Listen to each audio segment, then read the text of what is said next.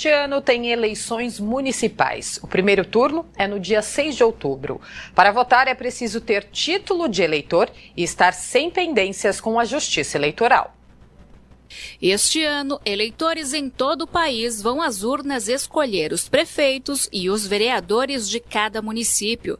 Mas para votar é preciso estar em dia com a Justiça Eleitoral.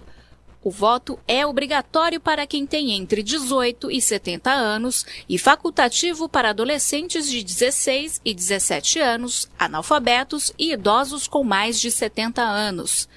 Em todos os casos, é necessário ter o título de eleitor, estar em seu domicílio eleitoral e não ter pendências como cancelamento ou multas. Segundo a secretária de Comunicação Social do TRESP, o Tribunal Regional Eleitoral de São Paulo, o atendimento pode ser feito de duas formas: pela internet ou presencialmente em qualquer cartório eleitoral, das 11 da manhã até às 5 horas da tarde. Eliana Passarelli. A Justiça Eleitoral ela tanto atende o eleitor pelo autoatendimento eleitoral, que é pelo site, como também o atendimento presencial. Para aquelas pessoas que não têm facilidade com a internet, elas podem também procurar atendimento presencial. Lembrando que no caso do atendimento presencial, precisa agendar o atendimento.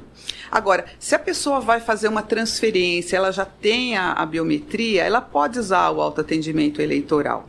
Agora, no caso do primeiro título, aquela pessoa que não tem a biometria, ela vai precisar comparecer ao cartório para fazer a biometria. Então, ela pode usar o, já fazer o agendamento e usar o presencial. Em ano de eleições, o cadastro eleitoral fica fechado 150 dias antes do primeiro turno. Esse prazo é necessário para que a Justiça Eleitoral possa preparar as sessões eleitorais para votação. Por isso, quem tem pendências tem até o dia 8 de maio para fazer qualquer tipo de solicitação. Quem não fizer a transferência do domicílio eleitoral vai ter que justificar a ausência e quem tem 18 anos e não tirar o título pode ter outras consequências, como o impedimento de realizar matrículas em estabelecimentos oficiais de ensino e tirar o passaporte, por exemplo. Todas as informações estão no site tre-sp.jus.br ou no número 148, que é a central de atendimento. Normalmente as pessoas deixam para os últimos dias do prazo, aí com certeza elas vão encontrar transtornos, né, como filas nos cartórios eleitorais, ou mesmo é, o atendimento pela internet mais congestionado. Então é importante que elas se antecipem e não deixem para o final do prazo.